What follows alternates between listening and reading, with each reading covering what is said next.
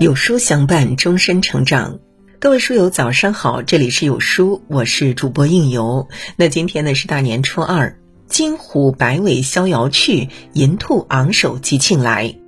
在这里呢，有书君祝愿所有书友新春快乐，阖家幸福，兔年如意，万事顺心。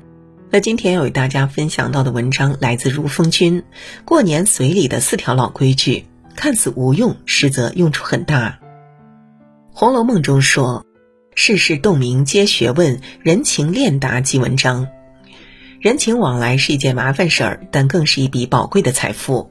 若是不懂规矩，一味消耗，最后难免会所剩无几。唯有遵守规矩，用心维系彼此的情谊，方能历久弥坚。一不占便宜，有来有往。《礼记》中有言：“礼尚往来，往而不来，非礼也。”来而不往，亦非礼也。要明白，这世上从来没有什么只索取不付出的好事。如果爱占便宜，势必会让人心生厌恶，败光自己的人品。有来有往是中国人最古老的智慧和修养，但却永不过时。尤其是自己单独成家过日子，一定要有个走礼交际的账本。无论是日常的人情往来，还是财务借贷，都要一笔笔记清楚。等有需要的时候再礼尚往来还回去，这是做人最基本的礼仪规矩。即便是熟悉的亲友，也切记不能占便宜，否则关系也会变得岌岌可危。尤其是春节假期，如果别人给你送礼，你也要适当的选择回礼。人家给你十分，你还七分，这处处都透着算计，做人不诚恳。人家给你十分，你还九分，虽然有些不足，但也算差强人意。人家给你十分，你还十分，处事严谨坦荡，交往也舒心自在。人家给你十分，你还十一分，多的一分是情分，感情更深厚。只有不占便宜，有来有往，记住别人的好，才能温暖自己的心，关系也会长长久久。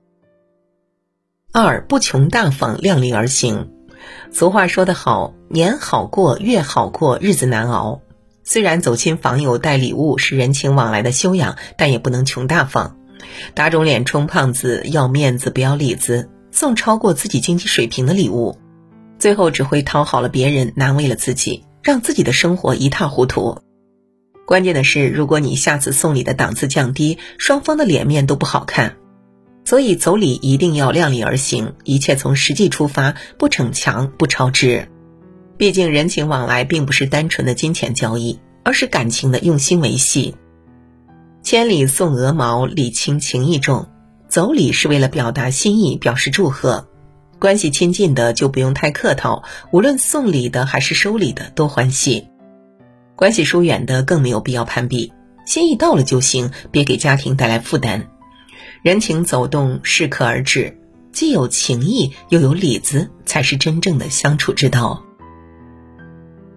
三不太计较，适当吃亏。老话说得好，亲不亲一家人，打断骨头连着筋。与亲戚朋友之间来往，除了逢年过节相互走礼外，平日里有事没事也会聚聚，图的是高兴，为的是感情。很多时候没必要斤斤计较谁花的钱多，谁请客的时候少。其中感情的价值远超过钱财的价值，太锱铢必较，难免会伤了和气。如果对方经济条件不好，而你家境优越，那就别怕吃亏，主动承担点。常言道，吃亏是福，愿意吃亏的人往往吃不了亏。适当的吃亏，定会换来对方的感恩和回报，交往也能更融洽。倘若面对在生活中遭遇了变故的亲友，那走礼时也可以更大方一点。不仅是走礼，更是救急，既能证明你的善良真心。今后你有困难，亲友也会帮你。总之，小礼随心，不要较真；大礼助人，不怕吃亏。关键时刻同心同德，赠人玫瑰，自然感情深厚，顺风顺水。四不可随意，懂得礼数。古语有云：“话到礼自明，礼到人不怪。”人情往来，礼数到了，别人才会领情和回报。如果不懂礼数，过于随意，走礼的效果往往会适得其反。所以一定要遵守约定俗成的规矩，认真对待，考虑周全。因人因事因地而宜，这样才能增进感情，有着事半功倍的效果。一是送礼不送单，中国人讲究吉利，喜欢好事成双的美好寓意；二是送礼要避开不吉利的物品，如钟表、鞋子、伞、梨子等等；三是送礼要仪式感，尤其是春节，最好是礼盒包装，表示重视。四是送礼要宜早不宜晚，提前准备而不是当天再送，更显真心实意。五是送礼要投其所好，了解对方的心意，符合对方的身份，恰如其分。孟子有言：“其交也以道，以接也以礼。”亲友一来一往间，既要尊崇道义，也要讲究礼数，恰到好处，合乎礼仪。才能增强感情联系，做到锦上添花。好了，今天的文章就为您分享到这儿了。那如果您喜欢今天的文章，或者有自己的看法和见解，欢迎在文末留言区和有书君留言互动。想要每天及时收听到有书的暖心好文章，欢迎您在文末点亮再看。